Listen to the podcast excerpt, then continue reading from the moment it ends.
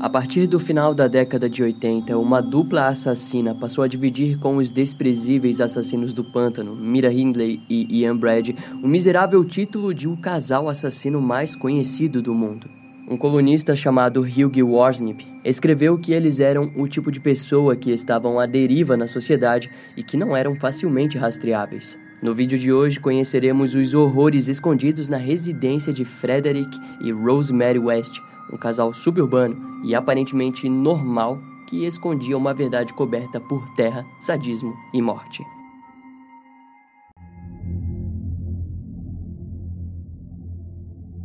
Em fevereiro de 1994, a detetive Hazel Savage estava em mais um dia de trabalho no departamento de polícia da cidade de Gloucester, na Inglaterra, quando uma história chegou aos seus ouvidos. De acordo com o relato que rondava o departamento, Heather West, de 17 anos, desapareceu em maio de 1987, mas o seu sumiço só veio a ser notado naquele ano. Curiosamente, o sobrenome West era bem conhecido pela detetive, que havia lidado com um homem chamado Frederick West em 1969. Quando folheou os documentos sobre o desaparecimento, ela descobriu que Frederick contou aos investigadores que a sua filha Heather simplesmente saiu de casa para continuar sua vida sozinha. Hazel era uma policial veterana no departamento, então o seu faro para crimes era mais do que aguçado. Desse modo, embora o caso não fosse seu, ela decidiu investigá-lo. Em pouco tempo, Hazel percebeu que o número de seguro nacional de Heather nunca havia sido usado, o que significava que ela nunca teria trabalhado ou sequer feito algo como uma cidadã americana. Em outras palavras, ela simplesmente desapareceu como se nunca realmente tivesse existido ou chegado à sua maioridade. Eventualmente, Hazel reivindicou o caso para si e passou alguns dias até que, um pouco mais tarde, conseguiu finalmente convencer os seus superiores a obter um mandado de busca na residência dos West. No dia 24 de fevereiro, quando as autoridades bateram na porta da residência, quem os atendeu foi Stephen e Rosemary West, que rapidamente se mostraram incomodados ao ler o mandado. Principalmente porque Stephen disse que Heather estava morando na cidade de Middlelands e que eles deveriam procurar lá.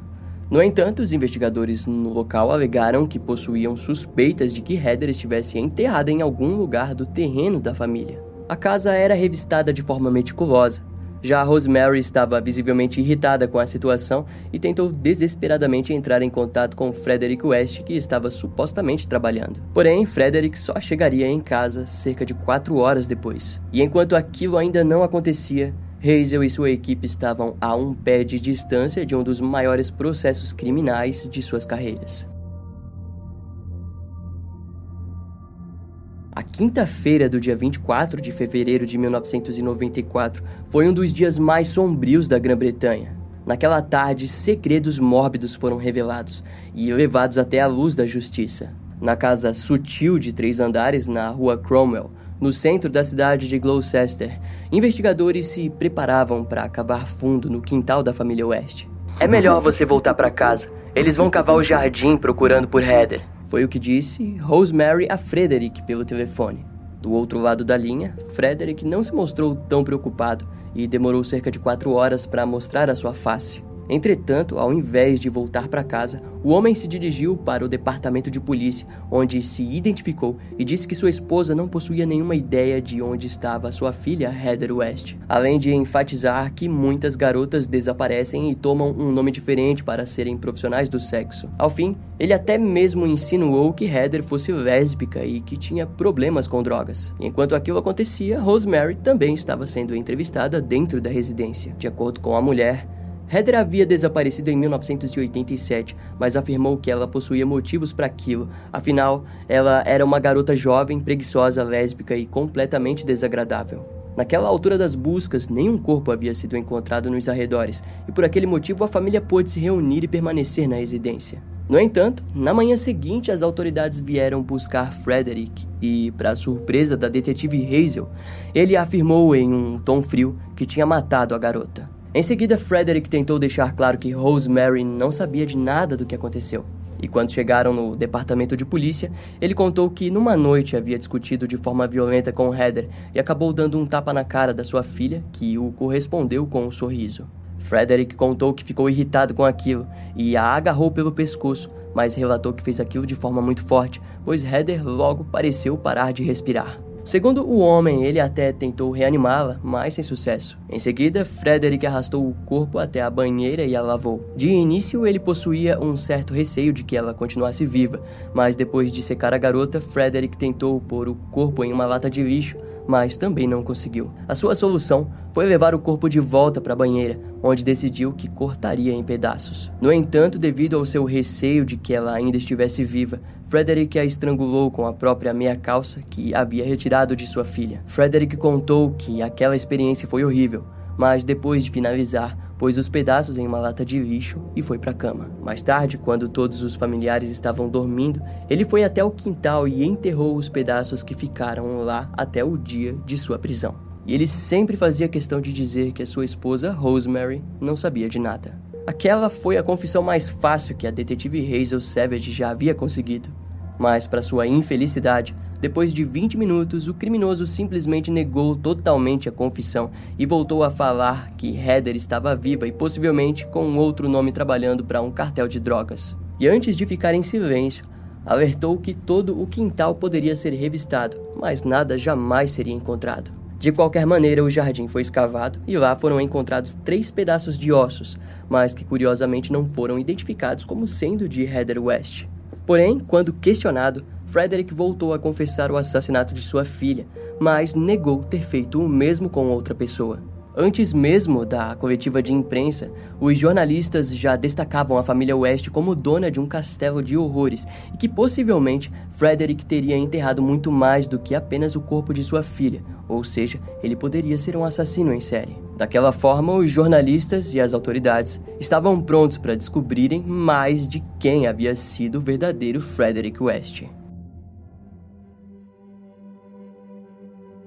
Frederick Walter Stephen West nasceu em 1941 na pequena vila de Much Marcle, no oeste de Londres, no Reino Unido. Sua família possuía origens agrícolas no condado de Herefordshire, a oeste da Inglaterra. Na época do seu nascimento, a sua família ainda lidava com os resultados da Segunda Guerra Mundial, vivendo assim em extrema pobreza. Contudo, embora a miséria estivesse presente, Frederick havia nascido com uma boa saúde, uma coisa bem inesperada para a época. Sua mãe, Daisy Hannah Hill, o amava muito e o tratava como um filho favorito. E em seu pai, Walter Stephen West, Frederick encontrava o um modelo perfeito do homem que algum dia gostaria de ser, mas aquilo estava longe de acontecer. Na escola, conforme envelhecia, mais problemático Frederick se tornava. Como resultado, sua mãe frequentemente era vista na escola brigando com os professores que castigavam o seu filho pelo mau comportamento. Algum tempo depois, aos 15 anos, Frederick decidiu abandonar os estudos e dedicar a sua vida como um homem do campo.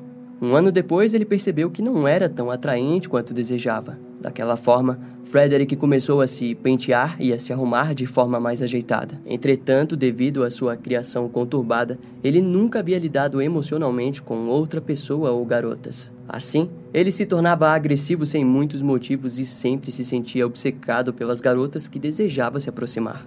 Aos 17 anos, Frederick se envolveu em um acidente de moto que o fez ficar em coma por uma semana. Em decorrência do acidente, a sua perna quebrou em vários pontos e ele ficaria eternamente com uma perna maior do que a outra. Depois de sair do coma, Frederick conheceu Catherine Bernadette Costello, de 16 anos, uma garota que possuía sérios problemas comportamentais. Na época, Catherine era conhecida por ser uma ladra talentosa e, em pouco tempo, um namoro nasceu.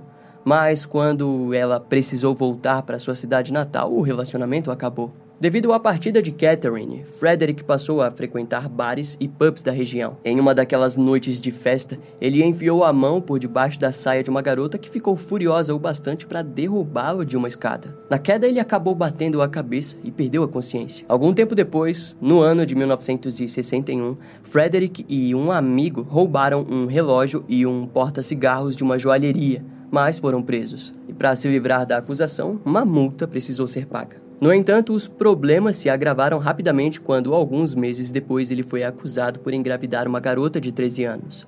Aquele evento fez com que os seus pais virassem as costas para o seu filho, mas em seu julgamento, a defesa trouxe médicos que conseguiram diminuir as chances do caso ser vencido pela vítima, infelizmente.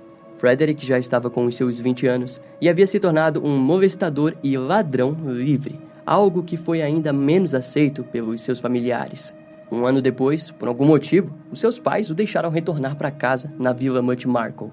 Na mesma época, a sua ex-namorada Catherine retornou para a região e eles rapidamente voltaram com o namoro.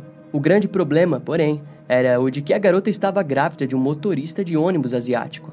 Sem dúvidas, aquela informação diminuiu bastante a vontade de Walter ver o seu filho se casando com a garota, mas Frederick ignorou os avisos do seu pai e, em novembro de 1962, se casou com Catherine. Em março de 1963, o casal já estava na Escócia quando o bebê de nome Charmaine nasceu. E para conseguir a aceitação dos seus pais, Frederick fez com que Catherine escrevesse uma carta onde ela informaria que o bebê teria morrido e que eles adotaram outra criança.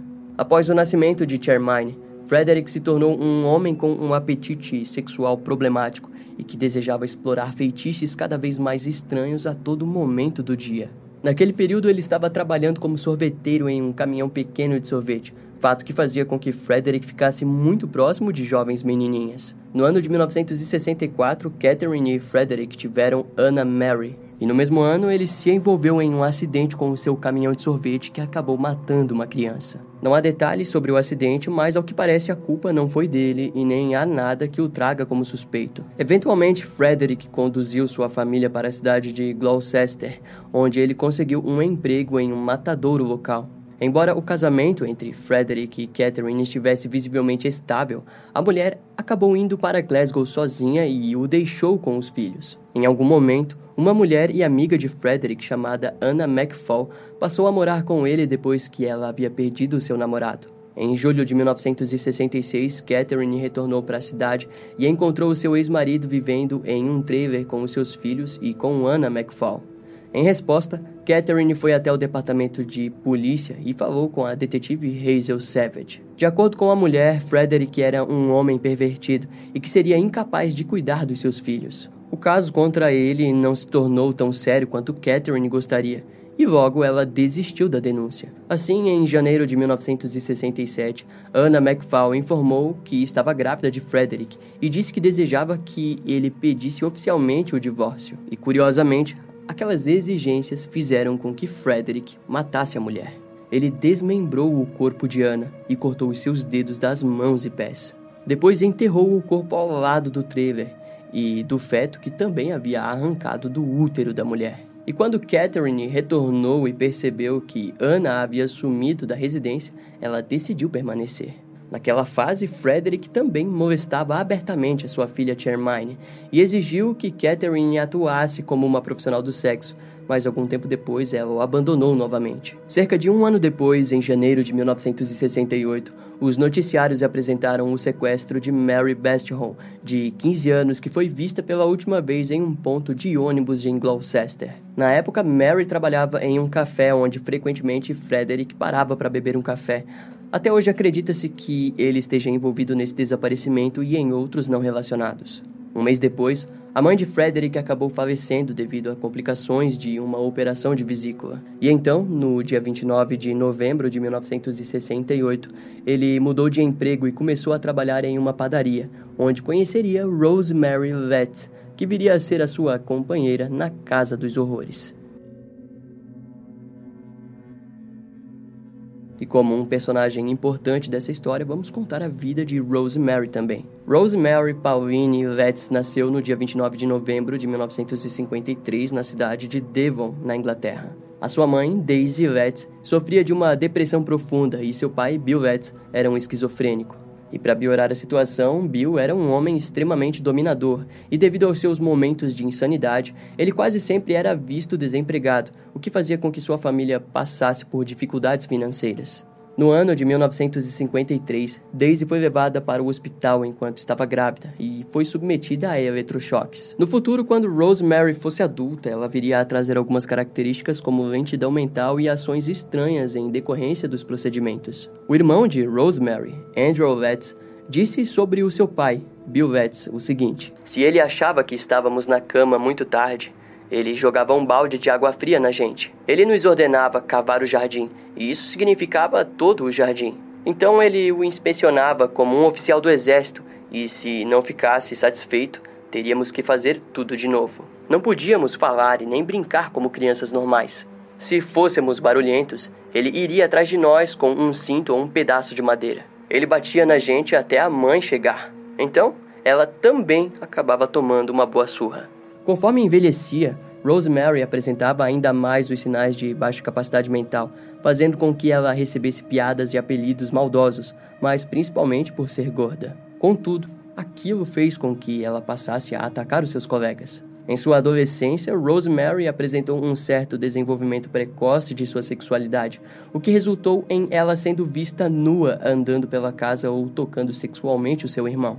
Naquela época, os seus pais, sabendo da sua tendência sexual, a proibiram de conhecer outros garotos, e sua atenção, por algum motivo, se voltou para homens mais velhos. Em janeiro de 1968, a história do desaparecimento de Mary Bestholm, de 15 anos, se espalhou por toda Gloucester, o que fez com que ela temesse andar sozinha.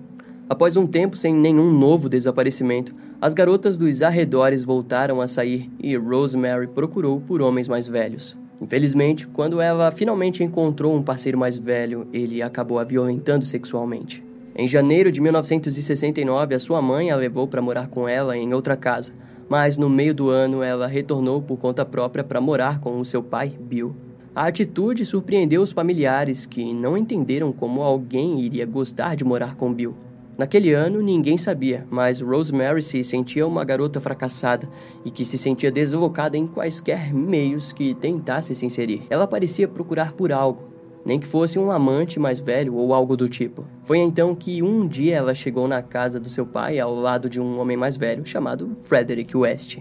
Bill achou aquilo um tanto quanto preocupante, afinal, o homem possuía quase 30 anos e a garota havia recém feito 16 anos. Com aquilo, ele procurou os serviços sociais, mas não recebeu a devida atenção. Como última ação, Bill Betts passou a ameaçar Frederick. E para pouca surpresa dele, em dezembro de 1969, o seu genro acabou sendo preso devido a algumas acusações de roubo e falta de pagamento de multas. Por conta da prisão, Frederick não tinha com quem deixar suas filhas, mas Rosemary, de apenas 16 anos, decidiu se mudar para a casa do seu namorado, onde cuidaria de Charmaine e Anna Mary West.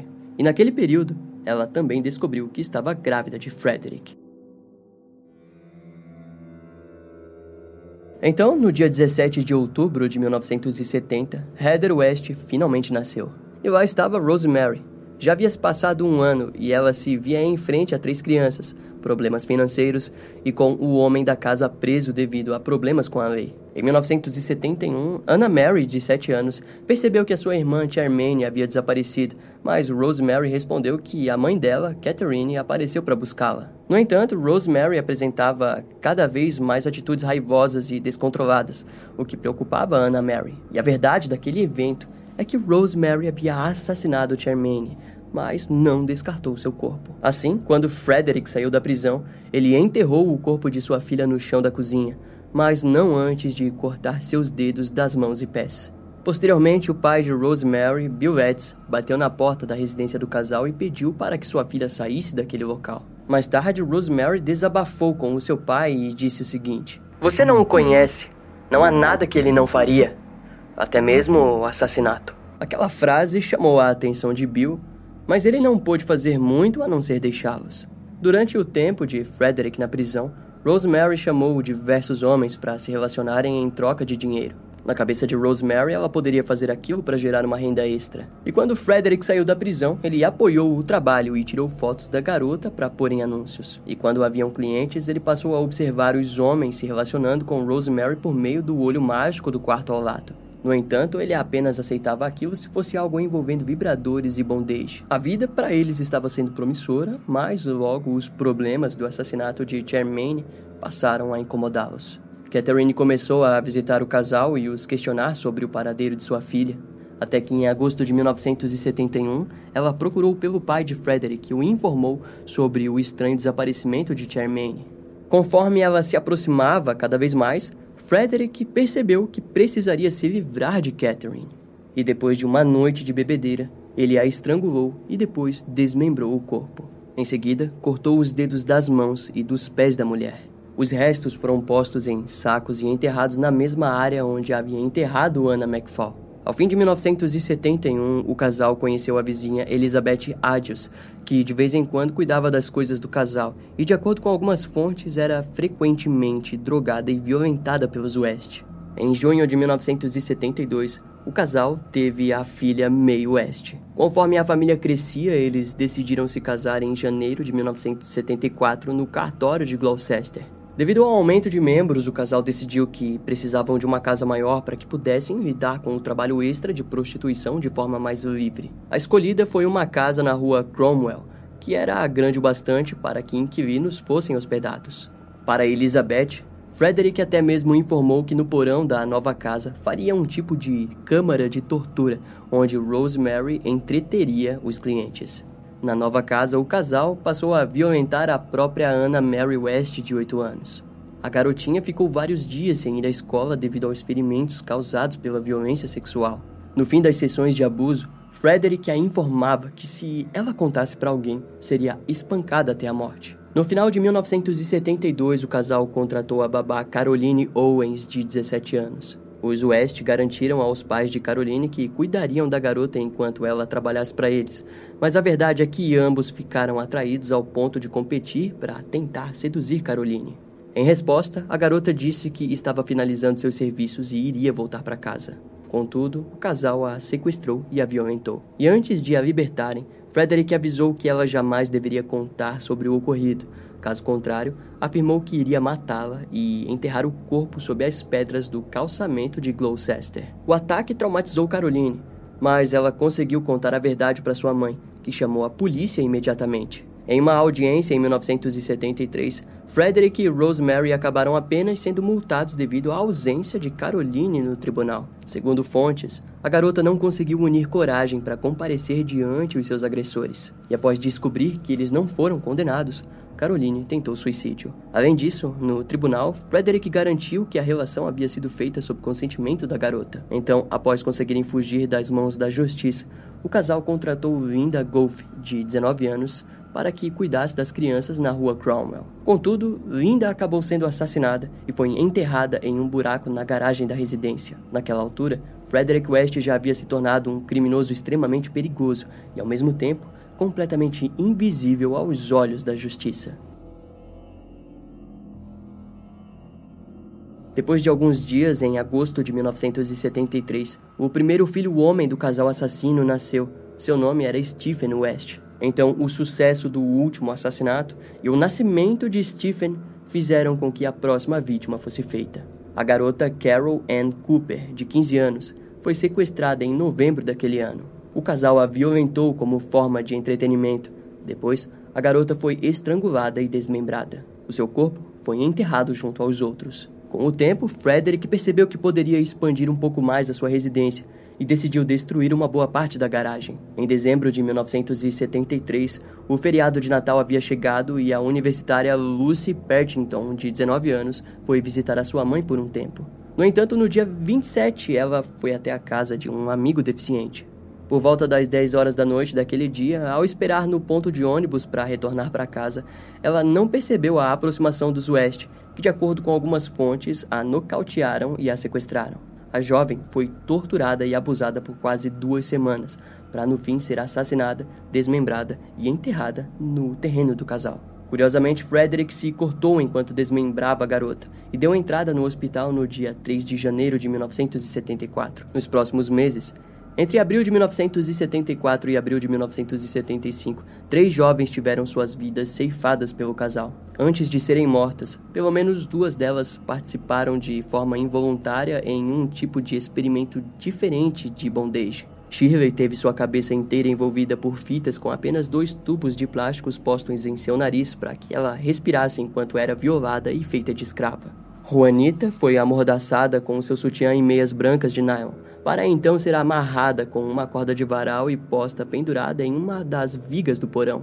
Alguns anos depois, em 1977, os West reformaram um cômodo no andar de cima da casa, onde a ex-profissional do sexo Shirley Robson, de 18 anos, se hospedou. No decorrer do tempo, a garota criou uma relação sexual com o casal e acabou ficando grávida de Frederick. Além do mais, naquela altura, Rosemary esperava um filho de um dos dois clientes negros frequentes do casal. Estranhamente, aquela informação deixava Frederick Frederick feliz. Ele parecia ter prazer em saber que teria um filho negro. Em contrapartida, Rosemary não estava nada confortável com o fato de Shirley estar grávida do seu marido. O relacionamento aos poucos se tornou instável com ela supostamente percebendo que Shirley queria substituí-la. Em dezembro de 1977, a filha de Rosemary nasceu.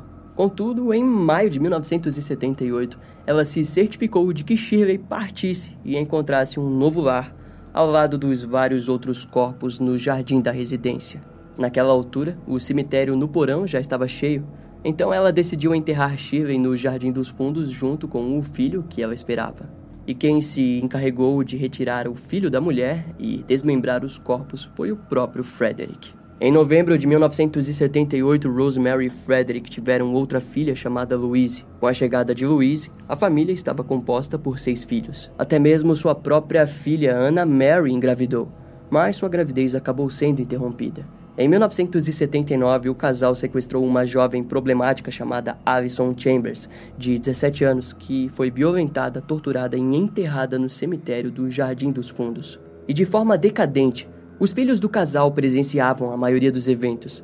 Eles tinham total conhecimento de que Rosemary se relacionava com outros homens e que Anna Mary era frequentemente abusada pelo próprio pai. Mas no mesmo ano, Anna acabou encontrando uma namorada e se mudou para sua casa. Com a ausência da sua filha favorita, Frederick tentou avançar em suas outras filhas, Heather e May, mas Heather resistiu e várias vezes acabava espancada por aquilo. Em junho de 1980, Rosemary teve Barry e em abril de 1982 ela deu à luz a Rosemary Jr., que era filha de um dos clientes. No ano seguinte, em julho de 1983, outra filha do casal nasceu, a qual chamaram de Luciana era negra, assim como Rosemary Jr. Devido ao número crescente de filhos, o estresse era mais do que evidente. Em resposta, Rosemary começou a agredir seus filhos de forma violenta por qualquer motivo. Então, em 1986, Heather acabou contando para sua namorada sobre o seu passado com o pai.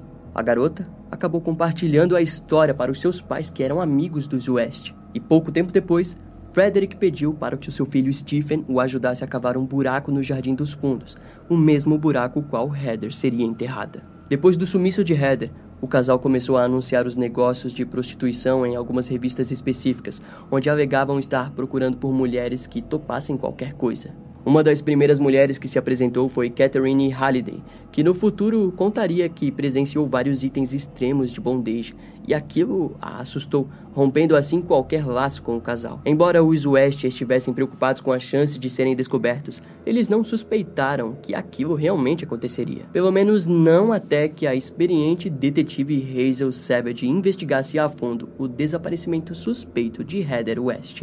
Foi questão de tempo até que no dia 6 de agosto de 1992, a polícia chegasse na rua Cromwell com um mandado de busca com o intuito de descobrirem evidências de supostos abusos infantis. As primeiras provas ligavam Rosemary à pornografia infantil e a acusaram de participar de violência sexual contra uma menor. Frederick foi acusado inicialmente de estupro. Quando a detetive Hazel Savage entrevistou a filha do casal, Anna Mary, ela descobriu os vários relatos perturbadores do que acontecia dentro da residência. Anna relatou que possuía preocupações quanto ao desaparecimento de suas irmãs Heather, Charmaine e a mãe de Charmaine, Catherine Bernadette, informações que deixaram Hazel desconfiada. O casal não foi inicialmente levado e preso, então, puderam ficar em casa enquanto aguardavam o desenrolar do caso. Enquanto o caso contra o casal era formulado, duas testemunhas acabaram se negando a testemunhar contra eles, fato que quase fez com que o caso se perdesse. Eventualmente, antes das prisões, a depressão começou a assombrar o casal até que Frederick decidiu apenas confessar o assassinato de Heather para a detetive. Ele foi acusado dos assassinatos de Heather West, Shirley Robson e de uma terceira vítima não identificada. Também foi aberta uma investigação sobre o desaparecimento de Charmaine e Catherine Bernadette. Ao mesmo tempo, Frederick decidiu admitir os assassinatos de várias garotas que tiveram seus corpos enterrados no porão, mas alegou que não as violou. Segundo ele, todas as garotas queriam voluntariamente fazer sexo com ele. Contudo, a tarefa de procurar pelas evidências e construir todos os corpos desmembrados logo se mostrou árdua. Nove conjuntos de ossos foram encontrados no porão, mas Frederick disse que não sabia de quem eram e não se lembrava dos nomes específicos das vítimas que havia feito. Enquanto aquilo acontecia, Rosemary se posicionou como vítima de um assassino em série. Mas sua história não foi aceita pela mídia e nem pelos investigadores que juntavam provas que indicavam a culpa para ambos. Ao decorrer do tempo, os corpos de Anna McFall e de Shermaine West foram encontrados. O desaparecimento de Mary Beth Home também foi vinculado ao criminoso, mas Frederick não quis ajudar e o seu corpo não foi encontrado. Ao notar que Rosemary estava fugindo da sua conexão com ele, Frederick se mostrou arrasado. No dia 13 de dezembro de 1994, ele foi acusado de 12 assassinatos e em seguida escreveu uma carta para Rosemary. Nós sempre estaremos apaixonados. Você sempre será a Senhora West em todo o mundo. Isso é importante para mim e para você. Após a carta, no dia do Ano Novo, ao meio-dia, do dia 1 de janeiro de 1995, Frederick West estava na prisão Wilson Green, em Birmingham, quando se aproveitou que os guardas estavam almoçando e se enforcou em sua cela com a ajuda de tiras de lençol. O fim havia chegado mais cedo para um dos culpados. No pré-julgamento, em fevereiro de 1995, Rosemary se declarou inocente em 10 acusações de assassinato. O seu primeiro julgamento começou no dia 3 de outubro de 1995. O promotor Brian Levison afirmou que Frederick e Rosemary West eram assassinos sádicos e obcecados por sexo. Na abertura do julgamento, ele relatou que os corpos encontrados na residência dos West eram os segredos mais terríveis do que as palavras podiam expressar. O promotor informou que faria de tudo para provar o caráter controlador e sádico de Rosemary. Como testemunhas de acusação, foram chamados vários inquilinos antigos, parentes das vítimas, a mãe de Rosemary, vítimas sobreviventes e até mesmo a filha do casal Anna Mary West, como também a ex-amante do casal, Catherine Halliday, Caroline Owens e uma testemunha que foi chamada de Miss A. E essa testemunha, Miss A, informou que em 1976 foi conduzida para uma sala na residência dos West, onde observou duas garotas nuas prisioneiras. Ela testemunhou a tortura e estupro por Frederick e agressão sexual por parte de Rosemary. De acordo com a promotoria, uma dessas garotas era Anna Mary, filha de Frederick, que alegou que alguns amigos de seu pai também abusaram dela. Em defesa, o advogado Richard Fergunso tentou diminuir o crédito de algumas testemunhas ao alegar que haviam recebido dinheiro para serem relacionadas ao caso. E de fato, Caroline Owens informou que recebeu 20 mil dólares por sua história, mas disse que gostaria de apenas obter justiça pelas vítimas. A defesa procurou mostrar ao júri que Rosemary não possuía conhecimento do nível de perversidade de Frederick, ao tratá-lo como extremamente manipulador. Em um momento, Rosemary testemunhou contra a vontade do seu advogado. Ela descreveu Frederick como um homem melancólico e às vezes otimista. Também se descreveu como uma vítima de um homem violento, mas disse de forma bem-humorada sobre o fato de ela estar sempre grávida. Quando as fotos dos corpos foram mostradas, e em especial da última vítima, Alison Chambers, de 17 anos, Rosemary teve uma mudança repentina em sua expressão e gaguejou ao dizer que não a conhecia. Após várias alegações do seu envolvimento, ela, ao fim, afirmou que amava Heather e que jamais teve conhecimento do seu assassinato. Embora Barry, irmão mais novo de Heather, relatou que viu Rosemary chutar sua irmã várias vezes na cabeça até ela não se mexer mais.